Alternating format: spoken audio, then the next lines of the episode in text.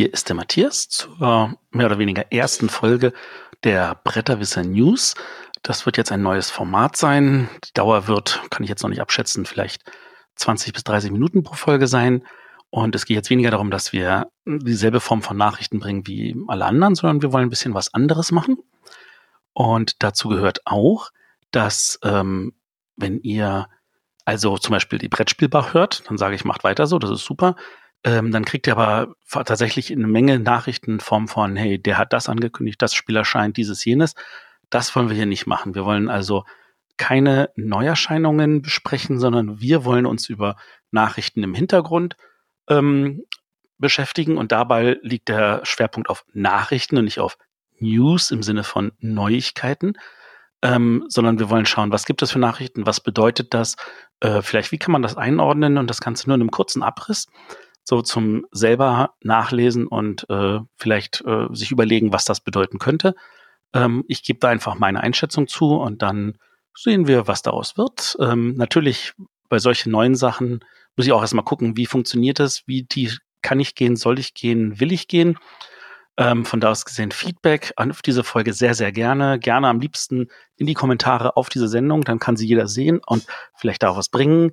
Ähm, und für Leute, die natürlich im Beeple-Chat sind, können auch gerne dort Feedback geben. Ich würde mich freuen. Kommen wir, äh, ach so, ähm, ich versuche, selbst wenn es ganz, ganz viele Nachrichten gibt, ich versuche es auf zwei, drei, vier einzugrenzen, damit wir äh, da irgendwelche Schwerpunkte in diesen Sendungen haben. Ähm, ich fange mal mit dem ersten Thema an und dann, das, das ist nämlich Käufe. Ähm, also im Sinne von äh, Firma A hat wieder Firma B gekauft und ich rede diesmal nicht von Asmodee, sondern ich rede von Greater Zen Games. Und werden die meisten sagen, Greater Zen Games, nie von gehört. Wer ist das? Die sind tatsächlich berühmt geworden durch das Spiel ähm, Sentinels of the Universe.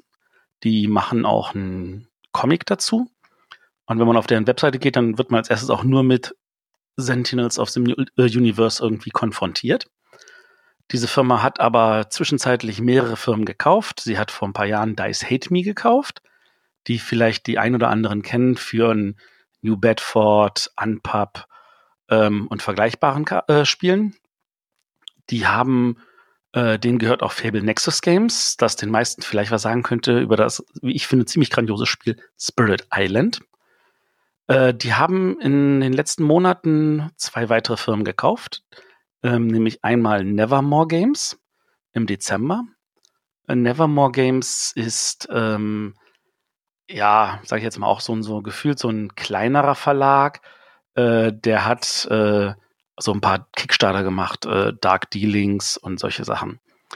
Ähm, was da die Hintergründe sind, dass sie das gekauft haben, kann ich nicht sagen.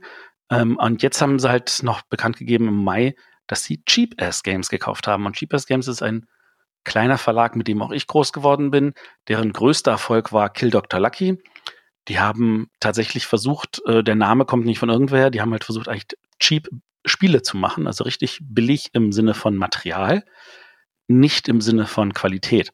Und äh, Kill Dr. Lucky ist ein Riesenerfolg, seit knapp 20 Jahren immer wieder in irgendwelchen Versionen erschienen. Zuletzt hatten sie auch Kickstarter für eine neue Deluxe-Version, was natürlich nicht mehr nach Cheap Ass klingt. Und äh, sie haben ansonsten halt wirklich viele kleine Spiele gehabt in Schwarz-Weiß. In Deutschland wurden ein paar davon bei Truant herausgebracht. Um, ähm, ich glaube, sie hatten noch eine andere Partner, da bin ich mir jetzt nicht so sicher. Aber zumindest kannten sich die Eigentümer von Great, äh, Greater Than Games und Cheap S auch. Also zumindest, es klingt so aus der Pressemitteilung heraus. Ähm, und vielleicht wollte Cheap S einfach nur wissen, wer dann seine Firma übernimmt, wenn äh, er demnächst dann das nicht mehr selber machen kann.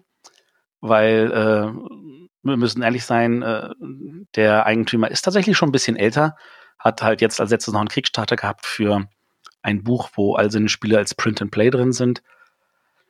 Ähm, aber all das sind halt, sage ich jetzt mal, kleinere Sachen. Der große Erfolg war Kill Dr. Lucky. Greater Than Games wird wahrscheinlich daran am meisten Interesse gehabt haben. Und äh, auf diese Weise kann man seinem Freund auch noch einen Gefallen tun. Was aber halt auffällt, ist, dass da tatsächlich einer entsteht, der auch anfängt, lauter Verlage zu kaufen. Es gibt so eine Art Konsolidierung und ähm, das fässt sich zusammen. Äh, in welche Richtung sich das bewegt, das mag ich noch nicht so abschätzen. Ähm, was sich nämlich auch noch ein bisschen zusammenkauft, äh, ist ähm, Games Workshop. Games Workshop hat äh, seine hm, Berg- und Talfahrt, sage ich mal, in den letzten 20, 30 Jahren hingelegt. Ähm, wurde ja damals gegründet von ähm, Steve Jackson und Ian Livingston. Das sind die, die auch den Hexenmeister vom Flammenberg geschrieben haben. Und ähm, der eine von denen ist dann nachher irgendwie in die Computerspielbranche geworden und hat so ein Spiel namens Lara Croft, vielleicht sagt das dem einen irgendwie, ähm, irgendwie auf den Markt gebracht. Also da, da sind ein paar Leute, die wissen, was es ist, ähm, was man da machen muss. Und äh, Games Workshop hat ähm, äh, erst letzten Dezember, hm, sogar schon im November, ordentlich, äh, also an die Eigentümer äh, ordentlich äh, eine Dividende ausbezahlt. Und ähm, im Zuge dessen ähm, ist es jetzt so, dass ein äh, Teilhaber tatsächlich seine Anteile erhöht hat auf 5%. Äh, und zwar ist das BlackRock Inc. Das hat nichts zu tun mit äh, irgendwelchen anderen Firmen, die man vielleicht kennt.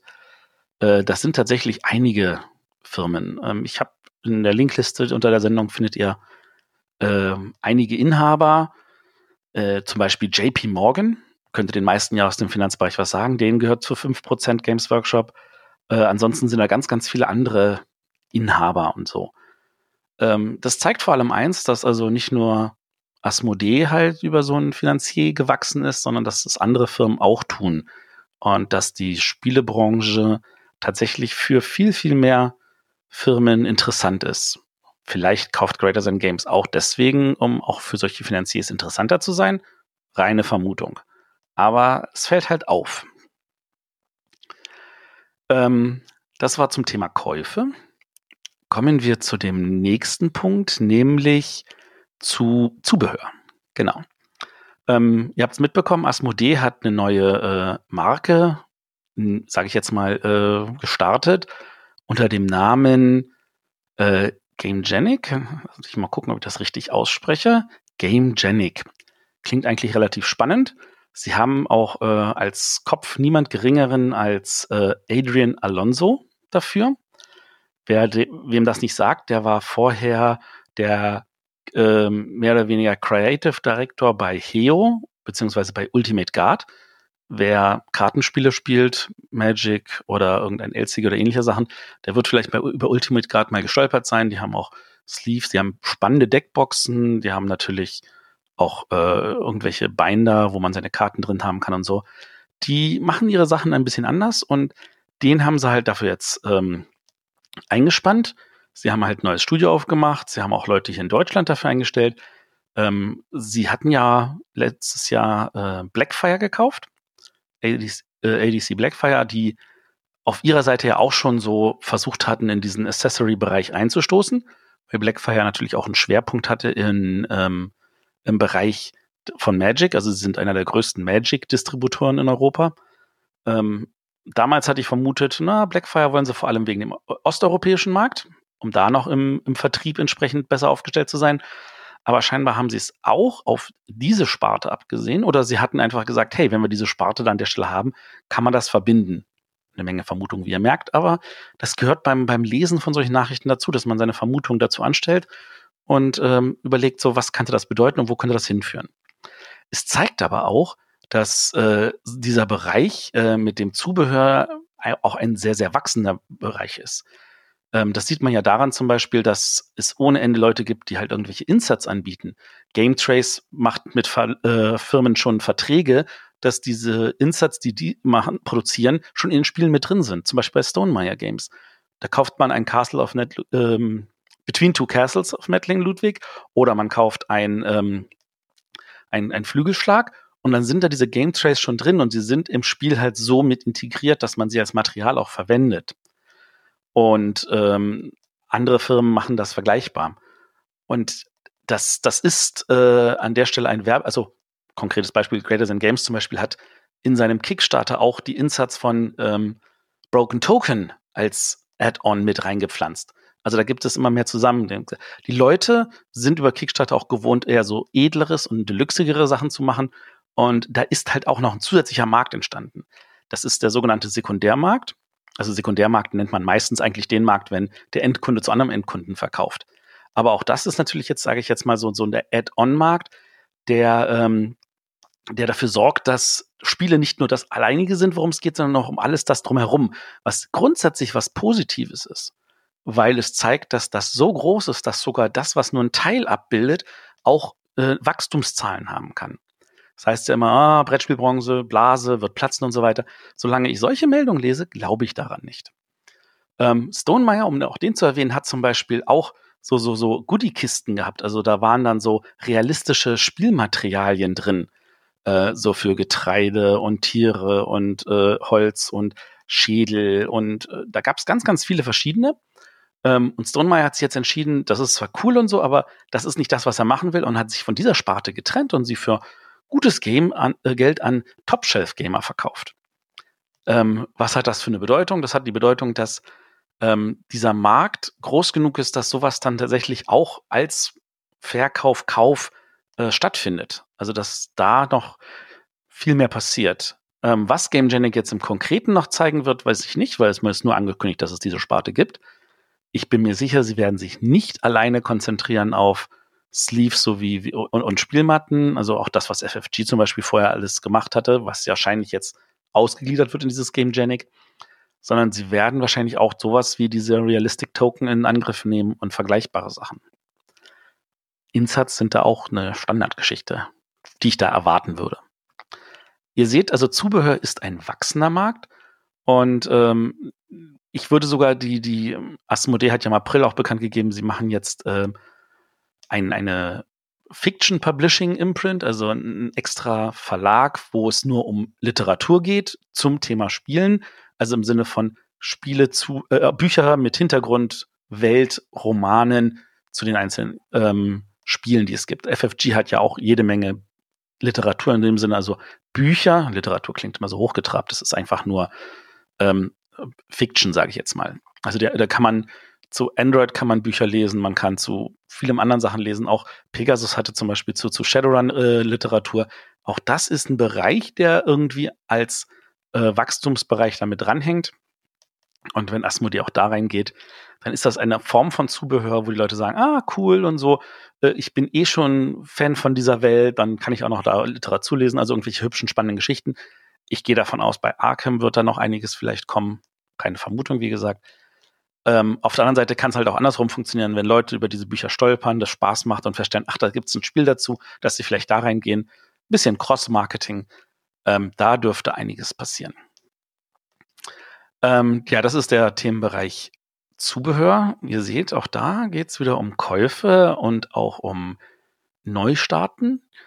Ähm, dann würde ich tatsächlich beim Ver Bereich Vertrieb auch weitermachen, um äh, nämlich zu sagen, äh, es gibt ähm, also vertriebsmäßig, also Asmodee hat ja, wie ich gesagt hatte, Blackfire einen weiteren Grund, immer wie gesagt mit der Wort Vermutung. Ich weiß es, ich habe an der Stelle keine Insider-Infos, die ich euch verraten könnte, aber ähm, man kann sich halt denken, wenn Blackfire halt wirklich groß im Vertrieb ist, äh, dann brauchen sie Vertrieb. Und man hat sich ja ähm, äh, Asmodee mit Heidelberger hier schon Vertrieb in Deutschland geholt, auch wenn jetzt Heidelberger das Game Studio wieder raus ist und der Name Heidelberger frei ist und jetzt äh, Jokas ähm, sich wieder Heidelberger nennt, also es damit wieder einen Heidelberger Vertrieb gibt, ist das nicht derselbe Vertrieb zu 100 Prozent wie den, den Asmodee vor ein paar Jahren gekauft hat. Und ähm, aber Vertrieb ist etwas, was ganz, ganz wichtig ist, weil es nützt nichts, Spiele alleine zu machen, man muss sie auch an den Mann kriegen. Und ähm, sie haben äh, äh, Asmodee hat ja auch schon in anderen Ländern den Vertrieb mehr oder weniger gekauft. Sie haben zum Beispiel äh, Enigma gekauft. Das ist äh, einer der größten Distributeure in Skandinavien, auch mit einer Niederlassung in den Niederlanden. Äh, sie haben in Polen zum Beispiel Rebel gekauft, die auch in gewisser Weise in Vertrieb sind. Und äh, jetzt ist es so, dass äh, sie halt offiziell auch der exklusive Distributor sind für Simon in Nordamerika. Das ist deswegen eigentlich, also für manche Leute sagen, hä, ist ja jetzt nicht so, weil äh, Simon wird ja auch in Deutschland komplett über Asmodee gemacht. Ja, in Deutschland. In Amerika war Simon bis jetzt alleine stehend. Die haben ja auch ein Büro in Kanada. Äh, ansonsten natürlich in Singapur und in Brasilien. Die sind ziemlich international aufgestellt, werden äh, in, lasst mich irgendwo in Asien, ich glaube in Hongkong an der, äh, am Aktienmarkt gehandelt. Ähm, die haben sich nun halt entschieden, dass sie halt über äh, Asmodee Nordamerika sich vertreiben lassen. Asmodee Nordamerika hat natürlich in dem Sinne nicht wirklich einen eigenen Vertrieb bisher, sondern die haben damals, als Fantasy Flight Games gekauft wurde, haben sie gesagt, okay, das sind die fünf Distributeure, mit denen wir in Amerika arbeiten. Und von diesen fünf Distributeuren haben sie vor ein paar Jahren das eingeengt auf nur noch einen. Und damit haben sie eine ziemlich konzentrierte Arbeit. Und da ist jetzt die Vermutung von einigen Leuten, hm, das könnte vielleicht irgendwann zu dem Punkt kommen, dass sie auch mit diesem einen nicht mehr arbeiten, sondern sagen, wir sind jetzt ein eigener Distributor. Äh, immer mehr Leute müssen direkt von uns kaufen. Key Accounts, also die großen Ketten, sowas wie ein Barnes Nobles, ein Target und so, die werden sie bestimmt schon eh selber machen. Aber auch die kleinen Läden müssten dann direkt von Asmodee bestellen und könnten das nicht mehr über ihren gewohnten Distributor machen. Keine Ahnung, wie das passieren wird, aber das wäre tatsächlich spannend. Also gerade in diesem Bereich ähm, Distribution kann ich mir vorstellen, dass da sich noch einiges bewegen wird. So wie ähm, es ja auch wichtig geworden ist, dadurch, dass immer mehr Leute online kaufen, dass die Logistikkette, die hinten dran hängt, also DHL, FedEx, UPS etc., die sind auch damit gewachsen, dass immer mehr Leute sich die Pakete nach Hause schicken lassen, statt irgendwo hinzugehen. Ähm, während ähm, bei dem Brettspielverlag natürlich auch ähm, da der Vertrieb mehr dran hängt als die Spiele selber. Genau, das ist äh, die eine Sache und ähm, gleichzeitig, um jetzt nochmal Stonemeyer zu erwähnen, was ich total spannend finde, ähm, es gibt wohl ein paar, ähm, also der macht natürlich auch ähm, über gewisse, äh, sein, ein gewisses Kontingent über seine Distributeure, aber der macht natürlich auch einige Sachen im Direct Sales, also so, so ein gewisser Mix gehört ja für gerade für kleinere Verlage immer dazu, wobei man jetzt diskutieren könnte, ob Stonemeyer noch als kleiner Verlag gilt. Ähm, von der Mitarbeiterzahl ist es definitiv ein kleiner Verlag. Und der hat jetzt halt also ähm, auch im Direktvertrieb an bestimmte Läden hat jetzt einfach mal äh, gesagt, dass er bestimmte Läden jetzt einfach nicht mehr beliefern wird und hat eine Policy in Gang gesetzt, die sagt also, ähm, wer der Meinung ist, äh, über mich falsche äh, oder denunzierende ähm, äh, äh, Aussagen zu machen, den streicht einfach von seiner Liste und der kriegt nichts mehr.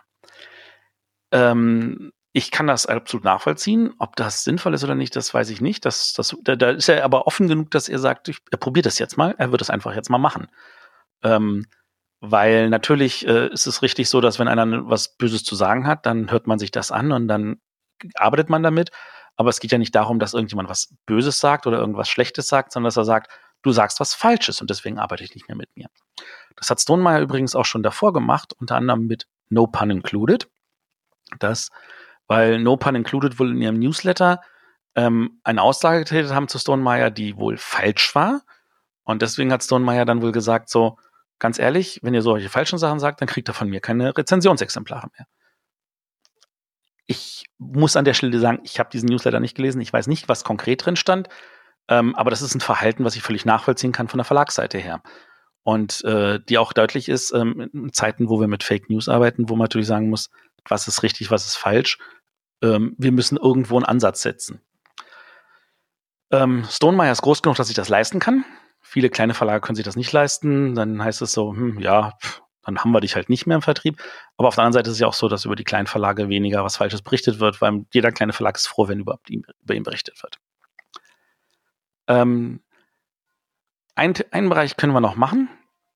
Und äh, da ist es tatsächlich so, ähm, dass ich kurz noch mal was zu den Zöllen sagen muss. Das ging ja nun letzten Monat richtig rum, ähm, dass der liebe äh, Donald Trump der Meinung war, ähm, Zölle aus äh, China irgendwie entsprechend nach oben zu setzen, worauf China reagierte und Zölle auf Waren aus den USA äh, angesetzt hat. Das ist jetzt, sage ich mal, so der typische Handelskrieg, der keinen Sinn ergibt für uns von außen, ähm, der für Leute, die ähm, von, nur von A nach B denken, vielleicht manchmal Sinn macht, der aber, wenn man denkt, welcher Rattenschwanz hinten dran hängt, ähm, eher nachteilig ist. Ich kann verstehen, wenn Donald Trump sagt, er will natürlich, dass die Leute in Amerika produzieren. Fakt ist, da existieren die entsprechenden Ressourcen und äh, Anlagen nicht für alles, was man gerne machen möchte. Ähm, es ist aber natürlich auch so, dass man, ähm, dass China schon sehr, sehr aggressiv ist in der, was es macht. Ich persönlich äh, stehe da erstmal komplett neutral dazu, weil ich der Meinung bin, äh, ich kann beide Seiten verstehen, auch wenn ich der Seite recht gehen würde, die sagt, bitte keine Zölle. Ähm, was es jetzt speziell für den Spielebereich bedeutet, ist, ähm, es ist einfach so, die meisten Verlage in Amerika produzieren halt in China. Das ist schon so drin, also die Zahl der äh, Fabriken in China ist explodiert in den letzten Jahren. Ähm, man kann problemlos zwischen 20, 30 verschiedenen Druckern dort wählen, ähm, die auch versuchen, sich gegenseitig so eine kleine Preisschlacht zu geben. Und ähm, wenn das jetzt da noch 25 Prozent oben drauf kommt, und nur an Zöllen, heißt das, dass es aber ähm, unterm Strich locker 30, 40 Prozent teurer wird, das Spiel auch in Amerika zu verkaufen. Und das ist etwas, was natürlich dem Spielemarkt nicht gut tut, was es ihn wirklich dämpfen könnte. Ähm, nun kann man natürlich sagen, naja, das ist ja gut für unsere Drucker hier in Europa. Also sei das jetzt ein Ludofakt, ein Altenburger, ein NSV, ein Treffel und wie sie alle heißen hier in Europa, ähm, weil die natürlich dann äh, auch nochmal so einen Faktor haben, so, wir können dieses und jenes machen. Äh, das, was die können, können wir auch und wir können das zu dem Preis machen und da kommen keine Zölle drauf und damit sind wir wieder deutlich günstiger. Aber das hört natürlich in dem Moment auf, wo man das, und das ist etwas, was wir in den letzten Jahren auch gerade über Kickstarter gesehen haben, wenn wir von Plastik reden. Plastikmaterialien, selbst für deutsche Spiele, werden oft genug auch einfach in China produziert. Und äh, von da aus gesehen ist das auf der einen Seite vielleicht die Option, dass dann bestimmte Verlage sagen, muss ich das in China produzieren? Vielleicht finde ich auch einen Drucker in Europa, was ja gut für die Europäer wäre. Ähm, aber das ist keine Garantie. Und dann ist es natürlich auch so, wer weiß, ob der Donald Trump nie auf die Idee kommt, auch auf Sachen aus Europa Zölle drauf zu pflanzen. Ähm, ein paar Sachen hat er ja da schon gemacht. Äh, vielleicht macht er irgendwann einen Rundumschlag. Ich weiß es nicht. Gut, das waren jetzt so ein bisschen so ein Blick auf ein paar News. Und äh, von da aus gesehen, ähm, sagt mir, wie ihr das fandet, äh, ob ihr mit den Informationen irgendwas anfangen könntet, mit meinen Gedankengängen. Äh, wie gesagt, schreibt es in die Kommentare, ich würde mich freuen. Und dann ist der Plan, dass ich so einen kleinen Blick auf so ein paar Nachrichten für die äh, so einmal im Monat mache, so immer Anfang des Monats. Okay, danke, tschüss.